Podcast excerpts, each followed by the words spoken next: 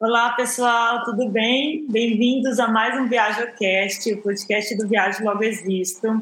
Hoje a gente está aqui nessa série especial do Dia das Mulheres e entre as pessoas que eu quis trazer para um bate-papo tem uma pessoa muito especial, que é a Mariana, que está aqui batendo um papo com a gente.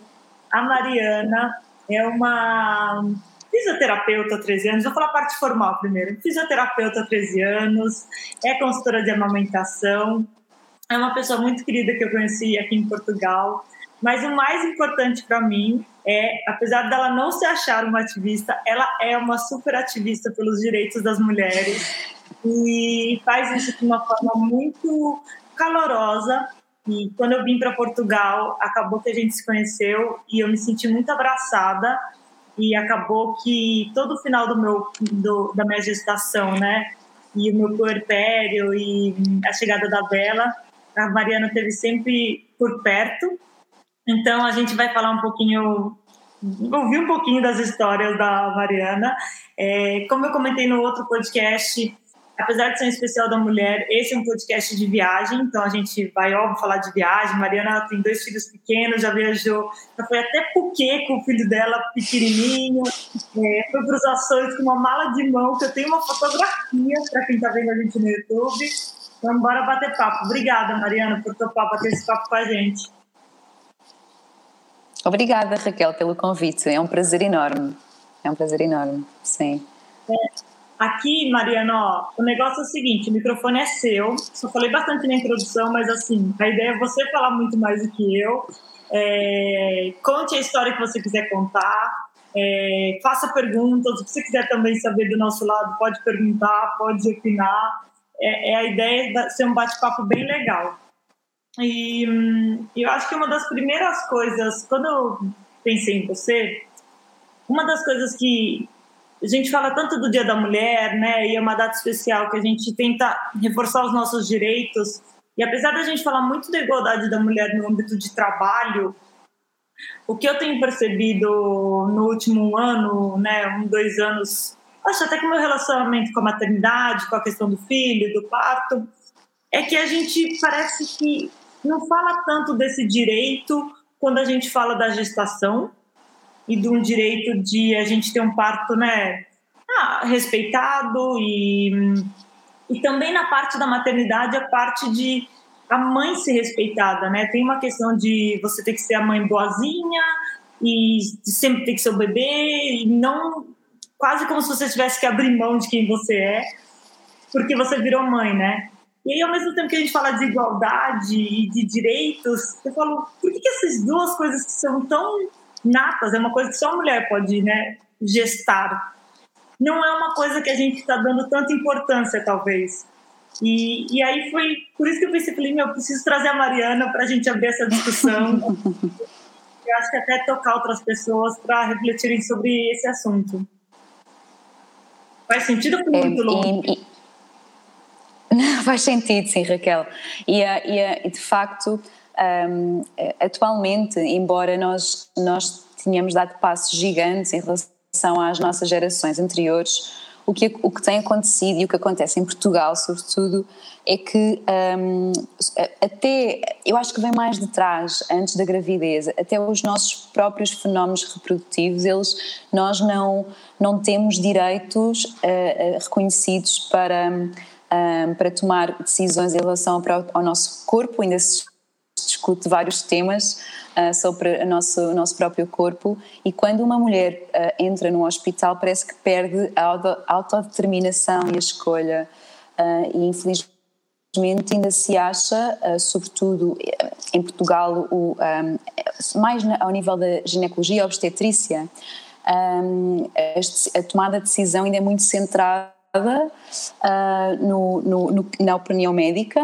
um, e não se tem em conta aquilo que aquela mulher acha e quem deve tomar a decisão, seja informada ou não, porque às vezes vem aquele pretexto de mas a mulher não tem literacia de corpo, ela não tem informação para se poder decidir, mas ainda assim ela é dona do seu próprio corpo e ela merece tomar a decisão, porque todas as consequências de todos os atos ficam com ela. Portanto, ela, ela é sempre um, a protagonista é ela que deve tomar decisão, seja informada ou não, ok?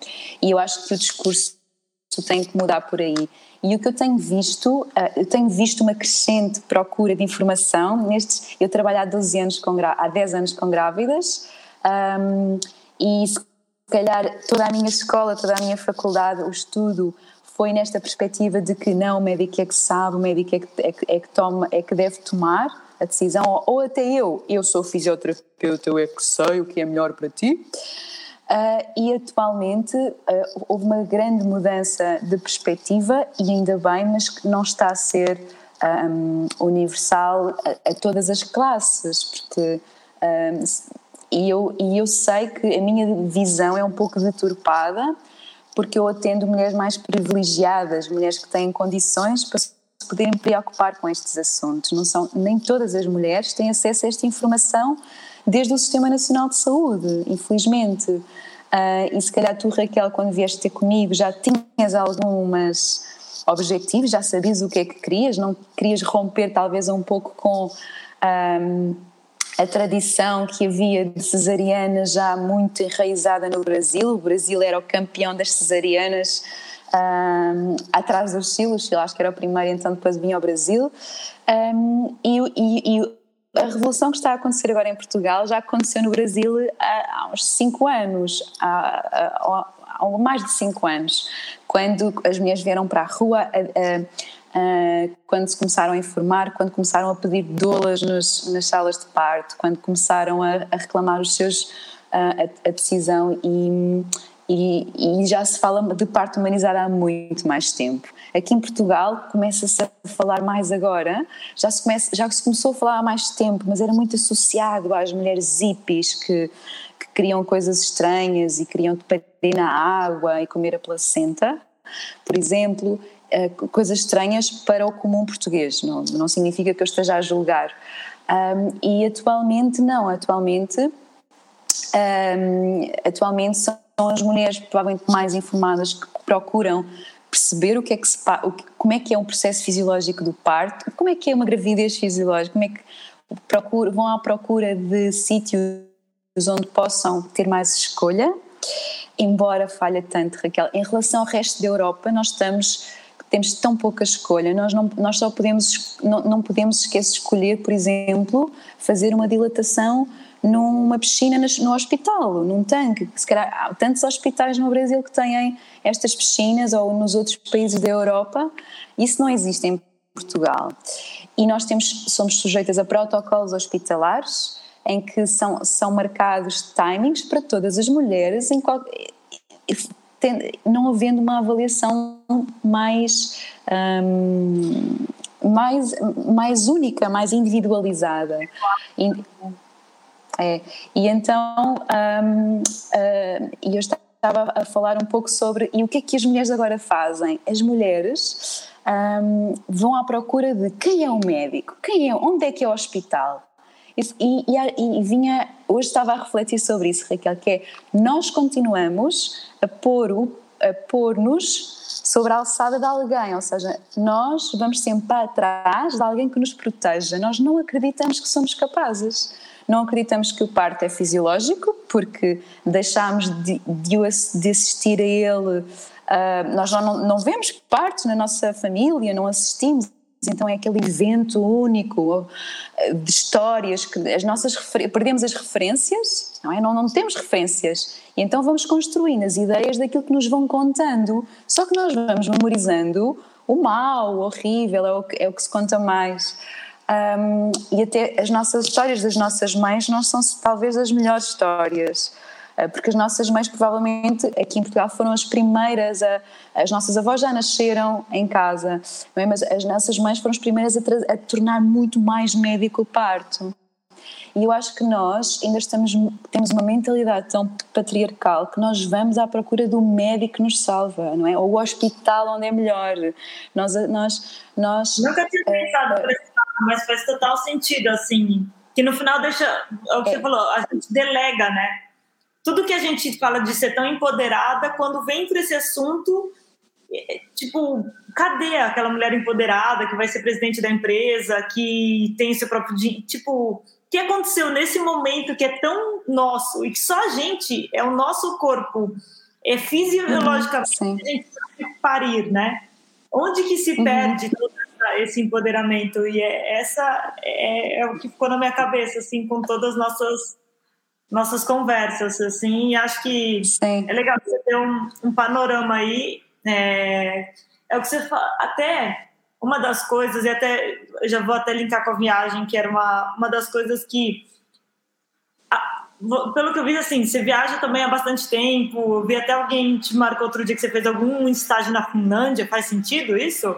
Sim, sim, sim, sim. Os meus pais, os meus pais são o não típico português. O, o, sabes que nós geograficamente vivemos numa cauda da Europa, então para nós viajar é muito difícil. É temos que atravessar Espanha e vivemos e vivemos muitos anos marcados por uma ditadura onde não podíamos sair de Portugal. Então viajar para Portugal, para o português é muito difícil, é preciso ter muito dinheiro, não é? Então uh, os meus pais e eu herdo felizmente essa perspectiva de que o mundo é um local onde não é assim tão difícil viajar. Nunca foi tão fácil viajar como hoje em dia uh, e nunca foi tão acessível para o nosso bolso viajar como hoje em dia.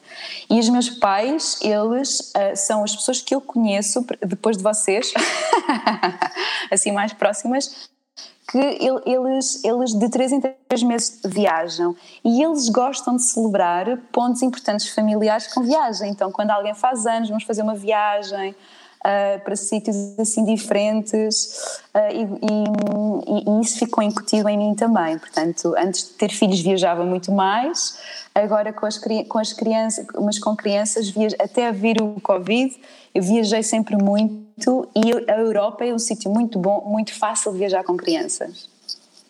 É, mas e, linkando os dois assuntos, né? É, para muita gente, às vezes, quando eu voltei para o Brasil da volta ao mundo do carro, falavam: não, por que, que você está falando dessa história de parto é, normal? Por que, que você quer amamentar até dois anos? Tipo, era muito.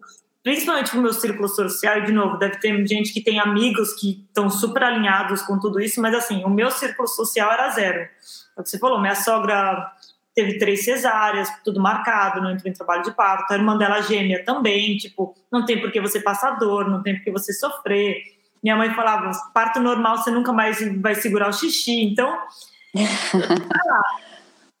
Mas no final foi as viagens que me possibilitaram conhecer referências diferentes. Então, quando a gente chega na Europa, a gente ficou um ano aqui e a gente ficava na casa das pessoas dos quase quatro anos que a gente deu a volta ao mundo, um ano, um ano a gente foi na casa de pessoas que a gente não conhecia, que mandavam mensagem e falavam: pode dormir aqui em casa. E eu chegava, via aquela criança indo correndo com um ano e meio, né? Já come comida. No meio do jantar, falava: mamãe, maminha. E a mãe levantava o peito assim, a criança mamava e ia dormir. E eu falava, uma criança que anda, está mamando, era assim, chocante, né? É, eu lembro, isso foi, ali já abriu minha cabeça um pouco nessa experiência na Europa. E eu lembro quando a gente chegou na, na Nova Zelândia, a gente conheceu uma brasileira que estava grávida e ela trabalhava num café e eu, e eu sempre gostei do assunto. Então eu perguntei como vai ser, o que, você está esperando, o que, que é diferente do Brasil. E ela me contou a história de uma mulher que vinha todos os dias, no mesmo horário, tomar um café. E a mulher, de repente, né, começou a barriguinha de grávida, grávida, grávida, grávida, grávida. De repente, um barrigão. Um dia ela não foi. Ela falou: ah, a mulher deve ter ganhado o neném. No segundo dia, a mulher estava lá tomando um cafezinho. E aí também era uma coisa, tipo, eu cresci, né? O primeiro mês você não pode sair de casa, só o bebê ter todas as vacinas, é, a mãe fica em casa, né? E lá e todo mundo vai cuidar dela. E aí foi outro baque, né? Assim, não, tipo, não, é, de novo, é para vida, faz bem para sua cabeça, né? É, o puerpério não é fácil, então assim, você precisa ver o mundo, ver gente, não é para você se fechar num casulo, não, é para você abrir para o mundo.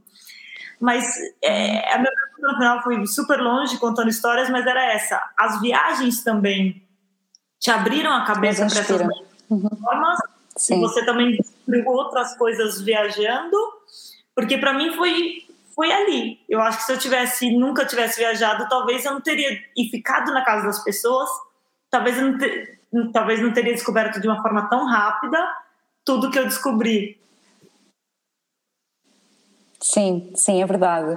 Um, e, e, eu, quando estive na escola, fiz alguns intercâmbios e vivi uh, alguns meses, uh, em, uh, vivi na Alemanha, na Polónia, estive a fazer Erasmus na Finlândia. E é engraçado que na Finlândia elas são mães muito jovens, na faculdade ainda, porque o, o Estado, o governo, dá uma, uma renda, um, um, uma prestação de dinheiro para elas poderem ser mães solteiras, elas serem autónomas, continuarem a estudar, terem, terem apoios, terem creche paga, portanto, poderem fazer pausas para estudar. Se eu tivesse grávida na faculdade era uma era uma vida destruída, não é? Porque mas isso tem a ver também com o elas estão numa geração mais à frente. Nós nós vimos Uh, nós em Portugal, nós, as nossas mães provavelmente foram as primeiras a conquistar o mercado de trabalho.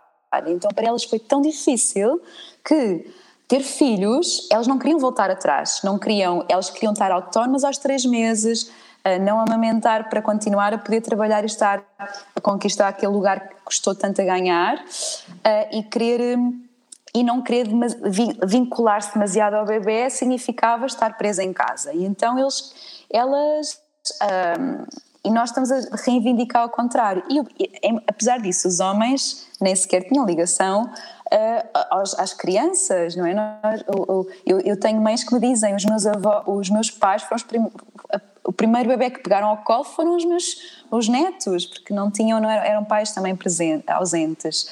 Mas essa referência que nós temos das viagens inspira-nos bastante, sobretudo, olha, ao nível do vestuário e do calçado, não é? Porque nós, ou nas viagens mesmo, eu achava que estava, estava quando eu fui fazer uma viagem à Ásia, não foi só para porque, mas fui fazer uma viagem à Ásia, com o Manel tinha 18 meses, toda a gente dizia que louca, que ia se ele ficar doente, e se ele... E eu achava que estava a fazer um erro. Quando eu chego a Bangkok, quando aterro naquela confusão, eu olho ao lado e era só casais com crianças muito pequeninas no, no pano ou na mochila, havia às vezes mais do que duas ou três crianças, uh, quase sempre uh, sem roupa, sem calçado. Isso não interessa, não, não, não é, nem sequer é importante. Um, e. Não, fala mais então, se não foi só porque, que, como foi essa viagem? O Manuel é seu Nós... primeiro filho, né? Então é, ele estava com... Essa, sim, essa, essa não foi a primeira viagem, não. Como? Queremos saber todos os detalhes dessa okay, viagem. Eu, pronto. já, já quero saber quando eu posso ir para Bangkok com a Bela. Sim. Então, essa não foi a primeira viagem do Manel. Eh, ele, quando tinha três meses, nós fomos logo para a Madeira, que é uma ilha aqui perto. Tentámos Madeira, depois fomos, fizemos algumas cidades europeias, que é super fácil viajar com bebés em cidades europeias. Um, os restaurantes estão preparados para receber, não é estranho estar a amamentar em público, tão estranho amamentar em público, por exemplo. Um, já há berços na, na, na, nos hotéis, aqui em Portugal era mais raro. Nós fomos à Escócia, nós um, e quando naquela altura em que eles começam a comer foi, foi, nós alugámos uma autocaravana e é super fácil porque ele fica a dormir uh, enquanto nós viajamos ou podemos preparar logo uma refeição na autocaravana depois fizemos uma viagem Uh, fomos à Bélgica, à Polónia, também visitar uns amigos. Eu, eu digo assim: imigrem que eu vou visitar-vos. Portanto, eu tenho casa em muitos sítios de amigos. E eh, quando ele tinha 18 meses, eh, um amigo nosso vivia em Macau foi casar à Tailândia. Nós não somos assim tão próximos, mas dissemos: Nós vamos ao teu casamento. E eu pensei. É ótima desculpa. Eu nem gosto muito de você. Olha, dado que é da Tailândia, eu vou. E, e, eu pensei, oh, é, antes dos dois anos eles não pagam taxas, portanto não pagam o bilhete de avião, só pagam as taxas. Então eu vou, eu quero ir o mais longe possível que eu conseguir com este bebê antes dele pagar. Gente, é então, econômico ainda viajar com os filhos pequenos, tá vendo? Eu nunca tinha pensado nisso, faz mais sentido sim, então, antes sim. dois anos, então. Sim, sim. Uh, e, sim, então nós fizemos uh, o casamento era em Phuket, nós não tínhamos muito interesse em conhecer Phuket, mas fizemos tudo o resto. Fomos ao norte, fizemos trilhos na floresta em Chiang Mai, fomos a Xangai, fomos, uh, tivemos, fizemos, fizemos Bangkok, fizemos alugámos um carro para depois descer até Krabi, fizemos, fomos a algumas ilhas também, viemos até cá ao sul, depois do casamento ainda fomos também mais abaixo um, à Malásia e depois voltámos. Pronto, o, o, nosso projeto era ficar mais tempo, mas a atividade profissional não nos permitiu. Mas Mariana, o que foi assim dessa viagem específica com o Manuel? O que, que foi o mais difícil, o que foi o mais legal assim de estar com ele? Então, Porque eu estava pensando agora ainda vai na mochila, mas com um ano e meio ele sair correndo, tipo, meu, abraçar um elefante, Sim. entendeu? Eu seguro ela. Sim, é. É, olha, e é muito diferente viajar sem crianças, nós temos uma lista de coisas para fazer, não é? E então, com crianças, eu ajustava um pouco uh, as nossas, reduzia um pouquinho a lista, uh, e o que nós fazíamos era, nas primeira semana, enquanto ele estava com jet lag, nós aproveitávamos para visitar templos ou sítios mais calmos para enquanto ele dormia no carrinho, porque eles demoram cerca de mais ou menos um dia por hora de jet lag, portanto são sete horas lá, ele demorou a primeira semana a ajustar mais ou menos o horário. E, não, por favor, repete. Não, não, isso é, muito, é um fator importante para as pessoas anotarem. Um dia para cada hora de jet sim, lag. Sim, é, exato. Também, ou seja, ele durante o dia estava sempre com luz e com barulho para se ir adaptando, mas nós permitimos que ele dormisse ou no, na mochila ou no carro, no, na bengala, veio o bengala, achei prático um, ali e, e, pronto, e à noite nós também tínhamos, a nossa pediatra também nos tinha dado uh, o suplemento de melatonina que ajudava a que à noite não estivesse sempre acordado. Mas foi, foi, foi tranquilo, demorou bem assim 4, 5 dias. E depois, uh, o, o, mais difícil eu acho que foi. Um, ele, ele não gosta muito de sabores doces, então adaptar-se à alimentação foi mais difícil, mas a minha sorte, e eu acho que foi, valeu a pena uh, eu insistir em amamentar até essa, da, essa altura, a minha sorte foi ele amamentar naquela altura. E então, ele nessa altura só amamentava uma vez por dia, mas durante a viagem. Uh, eu não, não, não, nem sempre tinha comida disponível, então oferecia-lhe a mama. Então eu, eu tive uma descida de leite nessa altura, então comecei a produzir mais leite. Foi mágico saber isto. E a pediatra disse-me: Mariana, eh, ele vai estar bem onde quer que tu estejas, seja na Tailândia, na China ou no Japão. E vai, se ofereceres mama ou leite, ele vai estar hidratado, portanto não vai, vai ser uma grande segurança para vocês. E depois, olha, comida de rua, fruta fresca, arroz e sobreviveu. E isto foi espetacular, porque a Tailândia eh, as pessoas ficam mesmo muito fascinadas com miúdos loiros e pequeninos. E toda a gente queria. Olha, eu, eu, eu até levava desinfetante para, com, com, com medo de ele ficar doente. No primeiro mercado, quando eu olhei para trás, já estava uma tailandesa com ele ao colo a dar-lhe beijos na boca. E eu pensei: para que desinfetar coisas? Não vale a pena. e, toda a, e, Oh, e toda a gente queria oferecer coisas e pegar nele ao colo e tirar fotos com ele. Foi um fascínio enorme. E então eu senti muito, muito, muito acolhida e muito bem na, na, na Tailândia. É um país ótimo para ir com crianças. Ai, adorei. Mas fico imaginando na Índia também que eles têm essa coisa com os loiros. Nossa Senhora, ia ser mais caótico. Mas acho que a Tailândia é o que você falou. É. Acho que é um bom equilíbrio, assim, de diferente. E a, e a pergunta que eu ia fazer justamente era o desafio se a comida era muito difícil, e você já respondeu no final. Acabou que foi um desafio, mas o fato de amamentar no final ajudou, né? Sim, ele comia melancia, frango, arroz. Ele. E, eu acho que foi, foi fácil adaptar também. Água de coco, foi bom. E Mariana, e para vocês, você acha que o fato de vocês já terem feito outras viagens aqui quando vocês foram para Tailândia, tinha ajudado? Tipo, tudo aconteceu como vocês esperavam? Não teve alguma, não teve nenhum trauma dessa é. viagem é, assim? Não, é, por um lado, eu eu uh, já aprendi a descomplicar, a reduzir. Nós quando cada vez que viajamos levamos uma mochila mais pequena, não é? Ou seja, já sabemos isto não precisa, isto arranje lá. Uh, e então eu fui para a Tailândia e a, a, nossa mala era só uma, era uma mala para os três. Só uma mala pequena, porque roupa, ah, uma grande roupa eu levava roupa de praia só, ele usava roupa de praia, seja fora da praia ou na praia, era igual.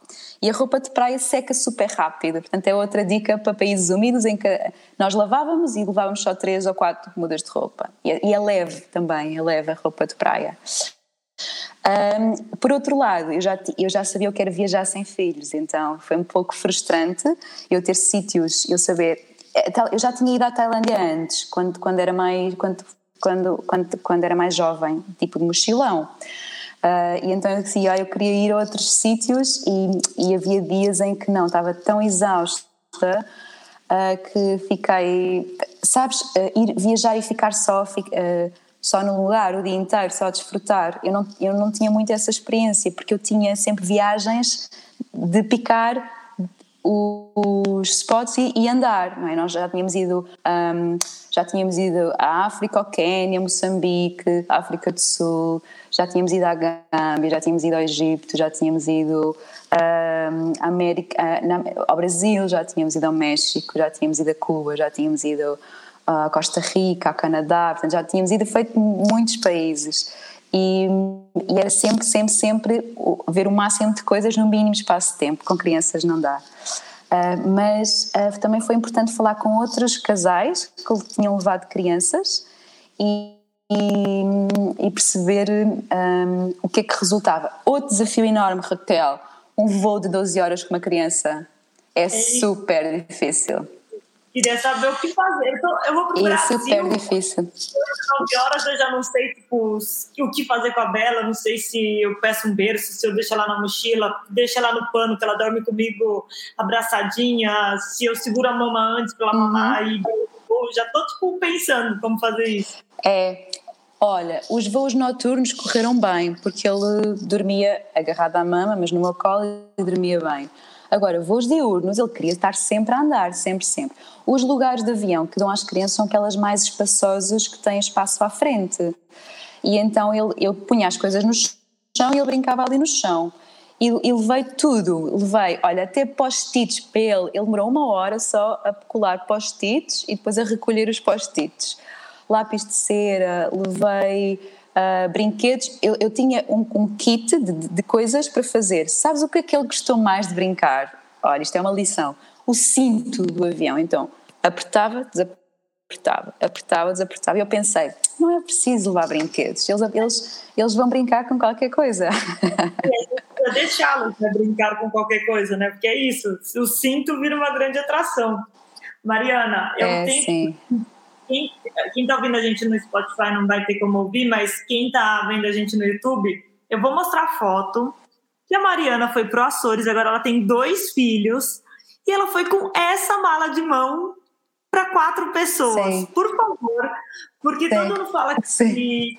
eu consigo viajar com uma mala de mão, que meu, já é um mundo. É, olha. E agora você em quatro, numa mala uma mala de mão 10 quilos, né? Imagina, uma malinha essa sim, de 10 sim, quilos. Sim, Por favor, todas as dicas agora queremos saber. É, então, o, é, nós, pronto, nós vi, os Açores é Portugal, portanto eu sabia que lá havia um supermercado para comprar fraldas. Eu acho que o que enche mais a mala são fraldas ou uh, alguns produtos de higiene, então eu ia comprar lá, não ia precisar de levar. Um, e depois, roupa era roupa de praia, nos Açores ia fazer calor. Um, não levámos quase nada. Foi, foi, eu, eu, eu também sou escoteira e é, é, mais fácil eu perceber e saber arrumar de forma estratégica para encaixar tudo, não é? Tem dó, tem um segredo, sempre tem um segredo. Mas, Mariana, o Açores não, não tem muito lugar para fazer trekking. Eu vi vocês fazendo umas caminhadas. Sim, tipo, sim. de trekking já é tipo metade da mala. Não, não, ou seja, ah, outra dica é levar a roupa mais pesada já vestida, ou seja, nós já íamos com, com a roupa de trekking na viagem, não é? As, as botas uh, e um casaco só para a chuva, nada, nada assim muito especial. Um, e depois, essa mochila só, só quase ia com roupa de praia. E depois é ir lavando, secando pronto, é super, é super prático. E os Açores, Raquel, eu fiquei super, super admirada, porque para mim os Açores era destino velho, reformado. E eu comecei, e era aquele destino que eu ia guardar para o fim da minha vida. Aqui perto, eu nunca vou. Eu vou primeiro, sei lá, a um, à Mongólia. Mas não, olha, os Açores é um sítio perfeito para ir com crianças, porque na mesma ilha nós temos montanhas para escalar, temos lagoas quentes e numa hora de meia hora de distância de carro temos praias com água quente e areia, areia preta, mas água muito quentinha. Não há quase ninguém, as paisagens são lindas, come-se otimamente. O, e, e, eu achei que era. Eu, eu, eu, foi dos primeiros sítios que eu disse ao, ao meu marido: eu, quero viver, eu gostava de viver aqui. É mesmo é espetacular. Porque o desafio com as crianças é viaja, fazer as viagens uh, dentro do lugar, porque eles ficam fartos. E então nós privilegiamos sempre quando viajamos comboio, porque eles ficam soltos, não é preciso ir no carro, comboio, um, poder viajar de autocaravana também. Mas Traduz, nos... Diana, que nós público no Brasil, comboio é trem e autocaravana é motorhome, para as pessoas saberem. Okay. sim, sim, sim. Mas as viagens de comboio são são, são, são muito melhores. Eu fui visitar o meu, o meu irmão à Noruega, quando ele vivia lá, e fizemos uma viagem de 10 horas de comboio e correu super bem porque ele podia correr de um lado para o outro dentro do comboio. É, 10 horas você pensar muito tempo, de avião seria muito mais rápido, mas é o que você falou, também essa troca às vezes de vira um entretenimento para a criança também, né, a viagem. E acaba que provavelmente vocês conseguiram Sim. ler um livro, fazer alguma coisa também que talvez na correria do aeroporto você não conseguiria, Sim. né? Mariana, você contou de tantos Sim. lugares que você já foi, né? É, algum deles que você já foi, hoje que você tem filhos, você não iria? Uh, olha, é, é uma pergunta é interessante porque eu queria ir com eles a São Tomé e Príncipe. Eu acho que é um sítio lindo para ir com eles e eu já estive lá e gostava muito de levar os meus filhos. Uh, mas os cuidados de saúde são muito precários, muito mesmo. Ou seja, se houver ah, uma coisa básica, uma queda de cabeça, um traumatismo ou uma apendicite, uma coisa básica, a transferência na ilha é, não existe. Portanto, um, eu não iria ainda a São Tomé, não, não iria, ou seja, a nossa pediatra deu-nos os mil sítios no mundo que, e, e, disse: podem ir para estes sítios todos no mundo, mas, não, mas vejam se há alguma unidade de neonatologia, de, de, desculpa, de, de pediatria, internamento, cuidados intensivos pediátricos. É? Desde que haja, podes ir para qualquer sítio, sim. É interessante, né? porque é o que você falou, sei lá, um apendicite, é uma coisa que não tem como você imaginar, né? Ou você prever, tipo, é, são coisas que, é. de novo, você não quer estar numa situação onde você pensa, é você falou, tem mil sítios, Sim. por que não justamente para o que não tem, né? É. Dá para ir para todo E eu tinha outro pânico, Raquel. Hum. É, eu tinha outro pânico que era perder os meus filhos em multidões. Eu até ponderei a comprar aquelas coisas que se atam às mochilas, sabes? Eu comprei, não é aquela coleira, aquilo é horrível, é, um, é uma trela na mochila, e então eu comprei essa, mas era simpática. Comprei-lhe uma mochilinha e estava ali só para andar nos aeroportos. E uma dica que me deram foi: veste o teu filho de cor fluorescente, ou seja, amarelo, vermelho, para dar para ver na multidão, porque o meu filho é, é, é igual à Bela, é um racer. Portanto, ele ele, está sempre a correr, ele não anda, ele aprendeu a correr. Então eu acho que nunca vi, só agora é que começa a andar aos seis anos. Mas então eu tinha pânico de o perder. E atualmente eu visto os dois de igual, porque se forem encontrados, eles podem tentar fazer o um matching. Ah, que ótimo. Não, agora todas as roupas da bala que eu vou comprar, já sei, aqueles casacos de chuva tipo amarelo, né, verde limão, vai ser esses assim, para ser fácil de encontrar. Sim. É uma dica boa. Gostei. E Mariana, do, da, do Açores, assim, foi super mágico, que é um lugar que a gente quer muito conhecer, assim, a gente está namorando faz muito tempo, e foi ano passado, né, que você foi, ano 2021, né, que eu lembro que acompanhei a viagem. Foi, é. Eu queria, eu queria fazer uma viagem grande antes do Tomás fazer dois anos, para ser mais barato, não consegui. Nós queríamos um, fazer, a, fazer a América Latina, ou fazer a parte um, te, nós temos uma amiga em Timor e, e, perto da Indonésia, gostávamos de fazer aquela zona, não foi possível. Um, e então fomos para os Açores. Os Açores parece a Nova Zelândia, é, é, é mesmo, mesmo muito bonito e todas as ilhas são diferentes, mas São Miguel tem, é, é espetacular, adorei mesmo, é muito bonita a paisagem e aquelas piscinas de água quente maravilhosas. Eu sou muito exigente com a temperatura da água, não é? Então... Eu também, é. Na praia, todo mundo fala, nossa, você mora na praia, você vai à praia todo dia. Gente, eu não entro na praia aqui onde eu moro, porque a água é muito fria. Eu sofro muito com a água aqui. O único momento que eu consegui entrar na água aqui em Carcavelos, na parede, foi grávida. Exato. Hormônios todos errados, aí, meu, calorão, era verão, e os hormônios estavam no máximo. Então, assim, aí eu consegui entrar na água. Mas, no geral, assim, eu não entro. Então, dos Açores, o que eu mais imagino são aquelas as termas, né? Ficar lá nas termas, curtindo ao máximo. E para as crianças, sim, sim. não é muito quente assim? Não, tipo esse negócio de às vezes dar uma tontinha, é tudo bem. Eles vão bem. É, sim. É, é maravilhoso. E a água do mar, eu fiquei surpreendida, até a água do mar é mais quente. Uh, portanto, é, é ótimo, eles ficam muito tempo. Sim. E tem outra, tem alguma viagem, né? Que tipo é uma viagem dos sonhos, assim, que você quer ir com eles? Ah, viagem de sonho com eles. Um, olha, há tantos sítios que eu gostava. Eu, eu, eu acho que o mais importante para eles é verem sítios diferentes, conhecerem crianças que vivem em condições diferentes abrirem aqueles canais para perceber que o mundo não é só este cantinho português calmo, eh, conhecerem crianças um, que vivem alegres também noutros sítios, que não têm tantos brinquedos como eles. Gostava de os levar à África, uh, gostava de, de uh, e gostava e gostava de eu gostava que eles gostassem de viajar sobretudo ah mas é, é uma coisa eu acho é muito, muita gente pergunta isso né ah, mas se a Bela não gostar de viajar, vocês vão ficar tudo bem? É lógico, vai ter que ser uma opção dela. Mas acho que o gosto também pela viagem é da gente fazer as viagens memoráveis, no sentido de, é o que você falou, respeitar as vontades deles, né? Ser uma coisa que eles se divirtam. Se não for uma coisa imposta e chegar lá a viagem cheia de regras, cheia de briga, cheia de obrigar a comer coisas que é, eles não querem. Sim. Se, se eles é. conseguirem lembrar das viagens como coisas bacanas, eles vão gostar de viajar, né? Sim, e nós temos que ter presente esta parentalidade consciente também na viagem, que é, eles também são da família, eles também devem ter lugares onde gostava-se de estar, um, e quando nós pensamos criar num sítio, eu pensava sempre num sítio que tivesse um parque infantil, e então eu ia visitar o museu ou o lugar e depois íamos ao parque infantil e vivíamos assim.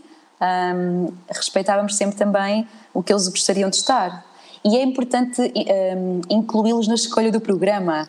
Eles ficam motivados e mostrar um mapa onde é que são os lugares. O Manuel hoje sabe onde é que ficam montes de, de países, muitos países. No, é o único da, da, turma que sabe onde fica Portugal, por exemplo, no mapa mundo.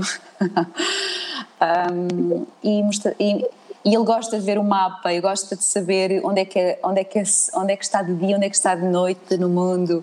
Uh, eu acho que também. E, e, e, as pessoas dizem: tu vais gastar dinheiro em viagens com eles, eles não se vão lembrar.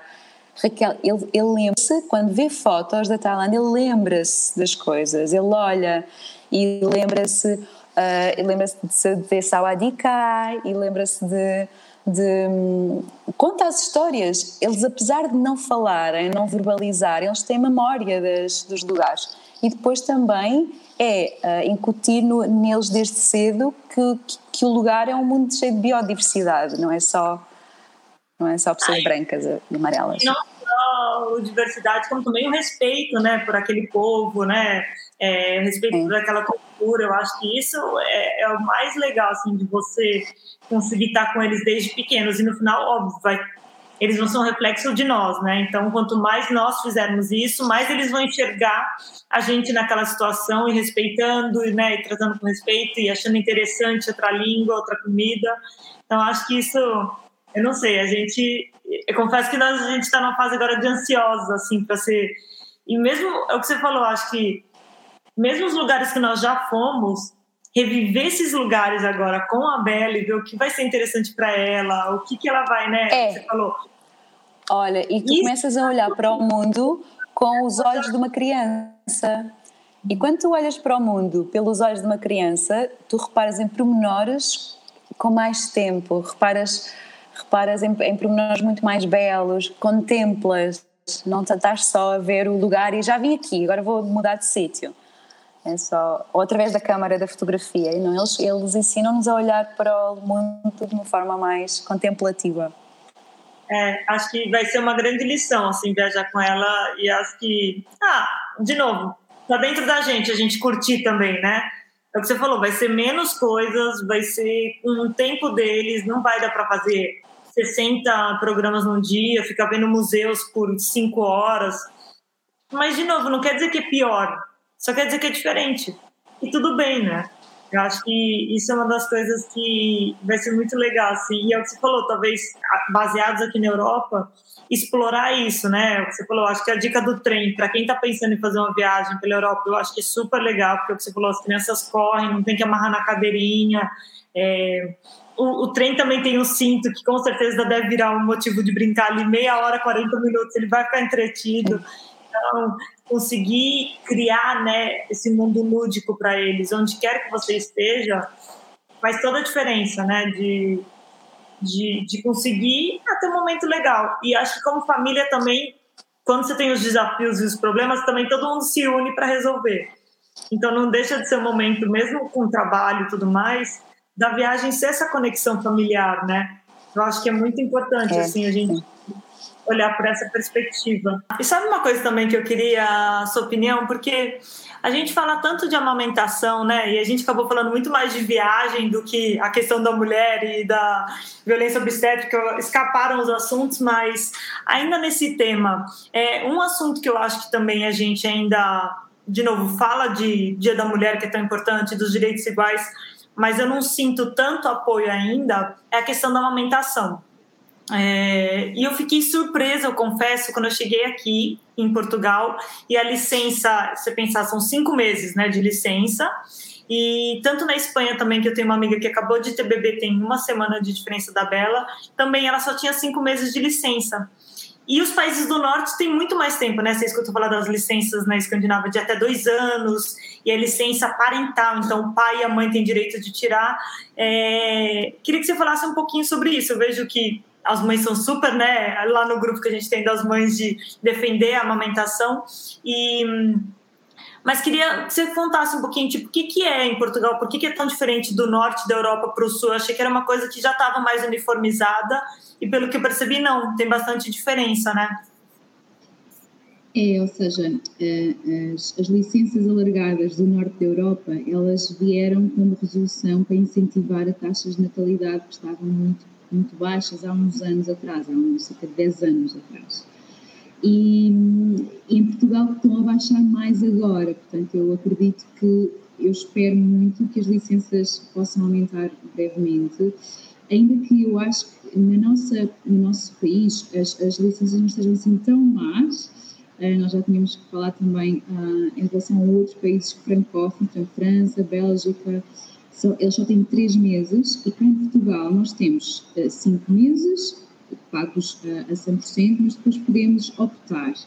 E tendo essa opção, nós podemos fazer uh, mais três meses a 25% do salário e o pai pode tirar mais três meses. Portanto, na prática, o bebê pode, pode ficar um ano em casa com os, com os pais. Portanto, é sempre o benefício dos pais. E caso a mãe esteja a amamentar, ela pode continuar a beneficiar de um horário reduzido de redução do horário de duas horas. Portanto, não é, não é perfeito, não é ideal, não é como nos países nórdicos, mas eu acho que sempre é, um, é já uma conquista uh, de proteção até para o bebê, sempre na perspectiva de, de passar mais tempo também com o bebê. Mas você percebe que é uma coisa que está em pauta, assim, quando, é, do mesmo jeito que se discute a questão de, ah, a gente quer ter salários melhores, ou na questão de direito da mulher, existe também essa discussão, as pessoas colocam em pauta. O que eu percebo às vezes é a gente fala do direito da mulher, mas a gente esquece que a amamentação também é um direito nosso, né? E tem, tem um livro muito legal que foi até indicado lá, que é porque o amor é tão importante, eu acho que é alguma coisa assim, que eu achei muito legal, que fala dessa relação, né, da criação de vínculo, de você estar tá com o bebê, e que se a gente olhasse, né, em termos de custo para a sociedade, era mais barato talvez você ter essas mães e pais com esse bebê, né, e esse bebê ser nutrido de amor, de segurança, de autoestima, é, do que os pais voltarem a trabalhar, o governo não ter esse custo e no final o custo de creche, o custo, de novo, o custo social, né, e emocional no sentido de esse adulto que vai às vezes crescer um pouco mais inseguro ou sem tanto esse afeto.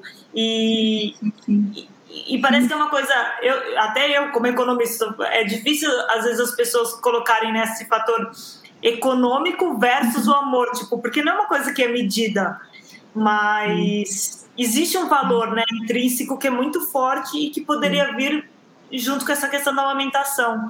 Então Sim. é uma coisa que é a amamentação, amamentação ou este tempo de, de, de, qualidade de um para um, não é? Porque os bebês vão para as creches muito pequeninos e não têm um adulto para se vincular, eles vão se vincular aos pais, aos amigos, e isso vai modelar as relações que eles vão ter no futuro, de facto. Uh, e quando, quando é apresentada propostas de lei ou petições, é sempre uh, do ponto de vista do, do, benefício do bebê, ou seja, é claro que é um direito da mulher a opção, mas é sempre o benefício do bebê. E quando tenho mães que, que não sabem se hão de prejudicar o próprio trabalho, que elas ainda acham que podem prejudicar o trabalho ou, ou até as, as próprias finanças, pensem no ponto de vista do bebê a aposta que estão a fazer a longo prazo, porque é, este primeiro ano é, vai servir de pilar, de, é o tronco da árvore depois da sua segurança emocional, da capacidade da criança ter resiliência, da capacidade de, se tornar um, um adulto também um, com alguma imunidade emocional, não é? Ou seja, com alguma saúde mental também uh, saudável, alguma saúde mental, uh, uma boa saúde mental. E, e uma coisa também que a gente falou dos países, né, e o que você já viu também viajando, eu lembro que quando a gente foi para Luxemburgo, é, tinha isso em 2014, né? A gente tinha, tinha um casal que recebeu a gente lá, de brasileiros, e aí ela comentou com a gente que essa questão da. Eles faziam um investimento muito grande enquanto a mulher estava grávida.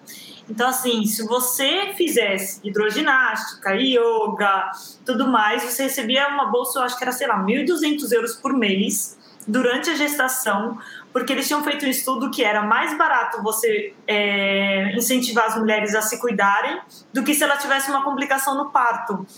E eu achei isso tão incrível, né? Tipo, de novo, é, é super preventivo, mas ao mesmo tempo você está valorizando né, essa pessoa que, de novo, está abrindo mão do trabalho, né? Para gestar uma vida e fazer isso com qualidade do que você já viu, assim, e, e tenho eu vejo sempre que você compartilha coisas super interessantes de vários lugares. Tem algum lugar, assim, que você olha para essa questão é, do parto, da maternidade, que você olha e fala: caramba, esse é um modelo, isso aqui, nesse país eles já chegaram em vários em vários patamares assim que a mulher está muito protegida e o bebê também?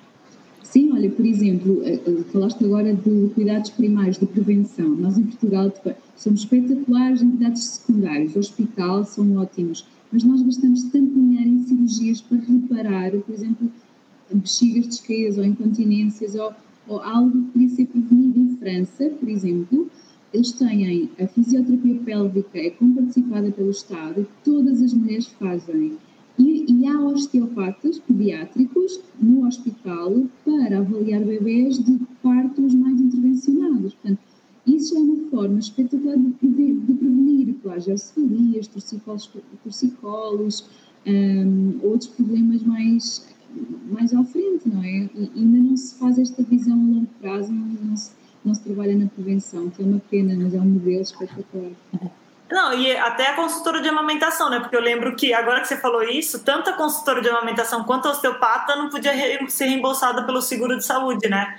Então, o que você falou, deveria, deveriam ser considerados, porque no final, se a minha amamentação deu certo, foi por, esses, por essas duas especialistas. Então, se, imagina quem não. Assim, já deveria ser uma coisa talvez gratuita, né? Talvez quando você vai no centro de saúde, não sei o quê. Mas se você não tem você ainda tem que pagar isso no privado e você não pode nem ser reembolsado, se a pessoa às vezes tem um plano, é, a chance da pessoa parar uma amamentação porque não conseguiu amamentar é muito alta, né? Sim, e, e, e os estudos que foram feitos em Portugal relacionam taxas mais altas de amamentação em, em classes mais altas, ou seja, pessoas que podem têm mais acesso também à informação, porque uh, antigamente se pensa que amamentar era associado a classes mais baixas, não é? Portanto, acha-se que dar leite artificial é status, mas hoje em dia já as, as pessoas com, com, mais recursos é que conseguem também uh, poder ter este tipo de assistência que é muito especializada. Os próprios profissionais de saúde, os médicos, enfermeiros, não têm informação na sua carreira, no seu curso base, sobre amamentação, uma coisa tão ah. básica. Uh, embora muitos centros de saúde uh, nesta zona uh, tenham enfermeiros com alguma, alguma experiência, eu acho que é muito assimétrico. Quem, quem, mora no interior e quem mora longe da cidade tem, tem muitas dificuldades, tem, tem muitos mitos. Uma, e acho que não é nem só, porque assim, eu como uma pessoa que instruída, que estava com vocês, né, fazendo um curso de preparação de, de parto, quando eu tive a mastite, eu fiquei pensando, para quem que eu ligo? É pro meu ginecologista, é pra pediatra da Bela, tipo, quem cuida, entendeu, dessa parte aqui, tipo, porque é um problema de amamentação, é o que você falou, acabou que eu fui, né, pedir ajuda das consultoras, mas até a gente ligou, o Léo ligou, né, aqui em Portugal tem essa questão de você ligar no sistema de saúde, no SNS 24, falou, minha mulher tá com febre, a gente acha que é uma mastite, mas você não sabe nem para onde correr. Então, se você pensar como é uma coisa que, mesmo, mesmo quem tem informação, e nós somos super privilegiadas, às vezes a gente não tem tanta informação, né? Tipo, uhum. é, é, porque, de novo, ninguém explica, né? Então, e uma outra coisa também, isso acabou a gente falando do, da questão da maternidade, mas você visitou muitos países também. No geral, de, de se, se sentir respeitada como mulher. Teve algum país assim que você falou, nossa, esse país foi o lugar que eu me senti assim totalmente tranquila, segura, respeitada. É, e teve algum país que você falou, nossa, tipo, nunca mais voltaria aqui? Ou... Não, pode ser sincera. Aqui é para ser sincero nesse podcast, não, não, não, não pode mentir. Então, eu sou, eu sou um pouco loura, não é? Então, o, o, países árabes são, são países onde nós somos mais alvo de assédio, não é? Assédio, olhares, ou, ou mesmo comentários, ou pessoas. Aqui. Na Índia, houve, houve, houve, zonas em que as pessoas queriam mexer em mim, tirar fotos, e tiravam fotos sem selfies, sem perguntar nada. E por isso, e, e, e, e tocavam-me, queriam mexer na minha cabeça. Foi, acho que sim, acho que na Índia foi sim mais mais flagrante. Mas e, e algum lugar que foi ao contrário, assim, que você, você falou que morou um tempinho na Finlândia, né? Tudo isso que eles falam da igualdade de gênero é uma coisa que você também sente na sociedade? Eu lembro que eu li um livro que fala da questão das saunas e de ser super bem resolvido, tipo, as pessoas entrarem sem roupa lá, homens, mulheres, e fazem a sauna e tá tudo bem. Que é uma coisa assim, no Brasil é totalmente é, fora de cogitação, não sei aqui em Portugal, mas é, é. É, é, uma questão que não tem nada a ver com a sexualidade, né? Tem a ver com uma questão cultural da sauna. É mesmo, eles têm uma sauna no Ministério dos Negócios Estrangeiros, portanto, eles fazem reuniões na sauna. E nós, eu fui estagiar Uh, e eles não se tocam, não se beijam, nós cumprimentávamos, ou queríamos ou um abraço, ou um beijinho, que era super comum para nós. Eles não se tocam, mesmo o contacto visual, manter o contacto visual, eles ficavam logo muito parados. Mas o primeiro dia que eu conheci o meu orientador de estágio, nós fomos todos juntos para a sauna da casa dele. Eu achei que só para. E, e, levar roupa para a sauna é, é, uma, é, é um problema de higiene, ou seja, eles, eles vão todos nus, portanto, e é, é mesmo uma higiene, muito estranha. E, muito estranha. E, e, tipo, você foi numa boa, assim, na sauna, ou você falou que um compromisso? Não, eu ia assim, assim, nem consegui falar mas, mas, mas você conseguiu sentir essa questão do respeito e da igualdade, né? Agora eles têm uma primeira-ministra super jovem também, é, de tudo que eu leio da questão ah, de educação e dessa questão de gênero, me parece que a Finlândia é um lugar que super avançado e eu conheci algumas pessoas lá que eu pude falar, mas as pessoas vivem lá, né? Mas você com sendo uma portuguesa morando um tempinho lá, tipo você sentiu isso? É uma coisa que é, é visível no dia a dia? É, e, e, até as pessoas que assumem os altos cargos, o diretor do hospital, ou um, ou até um, a mayor, o, o, presidente da, da, da da, da Câmara, do, do, da cidade, havia muitas mulheres a assumir altos cargos que não, não é comum em Portugal, por exemplo. Nós temos, até no nosso Parlamento, nós temos, este ano até temos menos mulheres do que havia, e portanto o acesso a cargos mais altos um, são, é mais comum. Sim. É, e é uma coisa que as pessoas às vezes falam, ah, mas é as mulheres que não se candidatam tal. Mas a gente precisa lembrar, eu vi um TED uma vez é, de uma menina, é, eu tenho um Instagram muito legal aqui sobre menstruação. E aí eu fui ver a palestra dela e ela falava, ah, por que, que os Viagras são, têm, têm isenção de imposto? E os absor nos Estados Unidos isso, porque é considerado medicamento. Enquanto os absorventes são têm taxas de impostos como se fossem artigos de luxo. Sim. Então, aí ela fala, então, mas quem está fazendo as leis? Sim. São os homens. Então, assim, às vezes a gente acha que é uma bobeira a questão de ter mais mulheres, mas quem vai votar pelos assuntos que são de defesa das mulheres, no final vão colocar esses assuntos em pauta são as mulheres, né? Completamente. E a pobreza menstrual é, é um flagelo é, é, ou seja, os, os em Portugal são caros, todos os produtos de higiene são caros, nós importamos tudo, não é? Não, não é? E, mas é, é mesmo, é mesmo um flagelo. Eu sei que há um país, acho que é na Irlanda ou na Inglaterra, já não me recordo, que são grátis. Na Escócia, Escócia, eles passaram mais primeira-ministra mulher, foi uma das coisas que eles fizeram, e a Inglaterra também. E eu falei sobre esse assunto no passado, no Dia da Mulher, e no Brasil especificamente, nas famílias de baixa renda, as meninas chegam a faltar 45 dias na escola por causa dessa questão, se você pensar. Porque o que uma menina faz, né?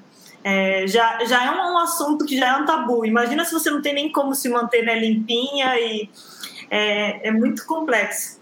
Uma, acho que deu para render, deu para a gente falar de viagem, deu para a gente falar do tema da mulher. Eu queria super agradecer, obrigada pelo seu tempo. É, como eu falei, a Mariana, Mariana, pode falar da, com a mãe, fala você, que você vai ser melhor do que eu.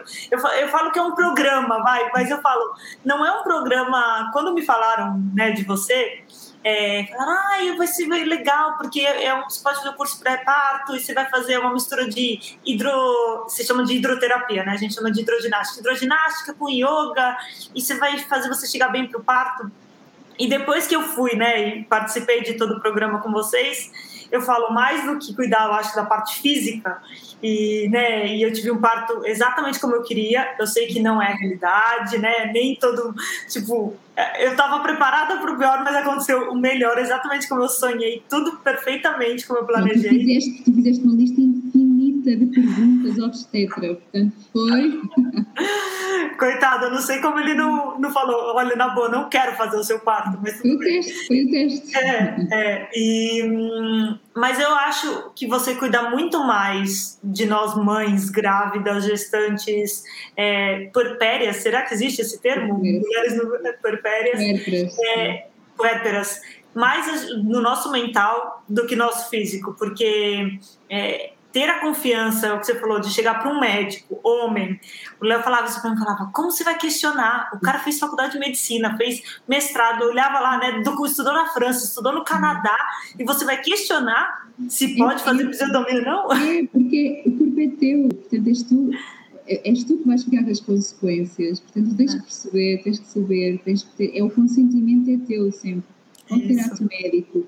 Eu acho que a obstetrícia, não sei se já, já, já falei disso, mas a obstetrícia parece que nós entramos no hospital e perdemos direito ao corpo, perdemos direito a tomar decisões sobre nós próprias. Uh, quando noutras áreas nós precisamos de, de saber na cirurgia ao joelho o que é que vai acontecer, qual é que é a recuperação, não é?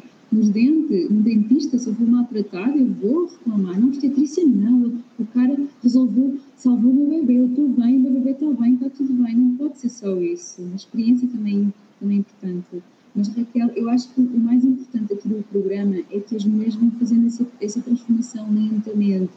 Não é um programa de um dia ou de um fim de semana em que recebes muita informação e que nem sequer tens tempo para assimilar. Elas vão conversando umas com as outras e são vocês que descobrem a informação, são vocês que vão, descobrem o vosso caminho, não sou eu que vos digo.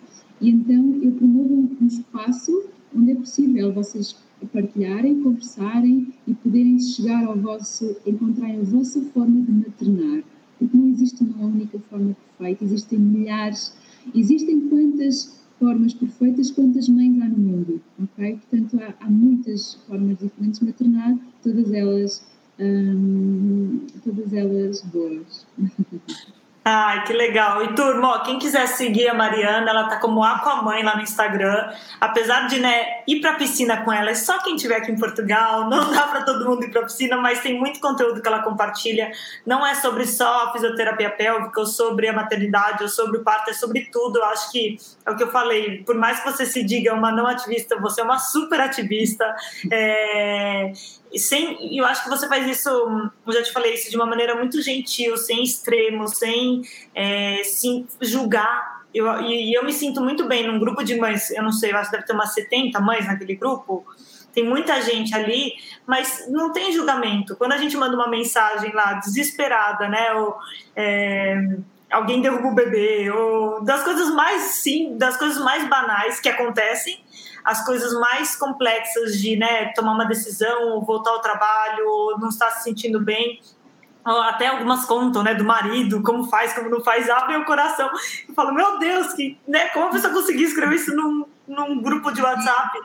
Mas é porque todo mundo se sente muito seguro. Então, eu acho que isso do não julgamento, né, como mulheres e até como apoio, a gente precisa lembrar de né, estender a mão para quem está do lado e eu acho que, não sei se já falei isso na conversa, vai acabar ficando repetitivo, mas acaba que os conteúdos que você coloca sempre tem alguém que eu sei que está precisando. Então, todo dia vai para alguém. Tipo, é, hoje já se colocou um percentil de peso. Uma amiga minha, nossa, nossa, acabou de ter bebê, foi no médico, o cara já, ah, leite de fórmula, porque o neném não ganhou peso, tipo, dentro do consultório, tipo, calma, vamos olhar, tipo, quanto, o quanto, né, a gente tem que olhar isso com... E uma mãe fragilizada é a mesma história do parto, né? Você chega lá e fala assim, ah, você vai pôr seu bebê em risco? Cesárea. Do mesmo jeito, tipo, uma mãe, ah, seu bebê não ganhou peso? Fórmula. É, é, é, é a gente precisa é, o Léo fala, nossa, no final você gasta boa parte do seu dia dando consultoria para uma gente. Falei, eu só vou distribuindo os conteúdos, entendeu? Eu sei onde é a fonte, eu vou lá na Mariana, até a minha amiga que estava em trabalho de parto, lembra do chá? Ai, a médica mandou ela tomar esse chá. Mariana, o que, que você acha? É. Não, no final foi a cesárea também, aquele, não teve jeito, mas tudo bem, a gente vai, eu acho que tentando se ajudar. É, é aquela história, eu acho que tanto a fórmula cesárea não é um problema, a gente não está aqui para falar que isso é ruim, não, salva muita vida, a gente sabe disso. Mas o quanto isso tem que ser uma decisão da mulher e embasada com conhecimento. É como o médico e a pessoa que está te consultando te dá todas as opções e você tomar uma decisão tendo conhecimento e não ser induzida a fazer uma coisa que talvez não precisasse ser feito, né? Eu acho que é disso que a gente está falando. Sim, e nós temos que trabalhar muito isso também nós como mulheres, sociedade mulheres de o corpo não falha, ok? O corpo tem várias variações da mesma forma e não tem formas diferentes e ele não falha. E nós temos tantos micromachismos em todo lado, o leite é fraco, a pelvis é estreita, é tudo, são tudo concessões de que o corpo da mulher precisa sempre ser consertado, meu Deus! Sempre. Uma, e, e tem isso, você falou, a gente falou até dentro de casa, né? Minha mãe toda vez fala que o problema da Bela não dormir é porque meu leite é fraco. Eu falo, mãe, mas a menina tem 8 quilos, 70 centímetros, tipo, tá na curva lá em cima. Você acha que se o leite fosse um problema, ela ia estar tá raquítica, não ia estar tá crescendo? Tipo, não é isso. Superativa, a Bela é uma racer, a Bela é superativa, ela é uma... Então, isso eu acho que até é o que a gente falou, não é nem só. Os, a, a, a gente precisa lembrar disso, né? Que até nós, mulheres, às vezes somos machistas, né? Então a gente precisa se, se desprender desses. É o que você falou, preconceitos e, e lembrar que como que a gente evoluiu? O que eu falo para agora hoje em dia eu falo assim, como a gente evoluiu como espécie? Se o leite não funciona, se o problema é tipo não chupeta, biberão, mamadeira e leite de fórmula não existia 100 anos atrás, imagina, e mesmo assim já tinha 3 bilhões de pessoas no planeta. Então, alguma coisa do nosso corpo, né? Exato. Ah, que bom, querida. Espero que a gente possa ter incentivado outras mulheres também a terem essa força de lutarem pelos seus direitos, principalmente defenderem o seu corpo, que eu acho que era essa ideia. Acho que a gente conseguiu falar bastante de viagem, de muitas dicas, todas anotadas. É, não vejo a hora da gente também estar tá viajando por aí com a Bela. Espero que ela goste da comida na Tailândia. já estou ouvindo ela chorando aqui, acho que ela já deve. Ela ficou ouvindo a voz, não tem jeito. A menos que o Léo saia, ela escuta a voz, fica. Ela reclama. Mas acho que super rendeu. Muito obrigada pelo carinho com todas as mães, com todas as mulheres. E hum, quem precisar, quem quiser qualquer conteúdo, manda mensagem para Mariana que ela puder ajudar. Ela também está sempre online lá no Aquamãe no Instagram, turma. Valeu. Obrigada, Michelle. Obrigada. Beijinhos. Obrigada. Tchau.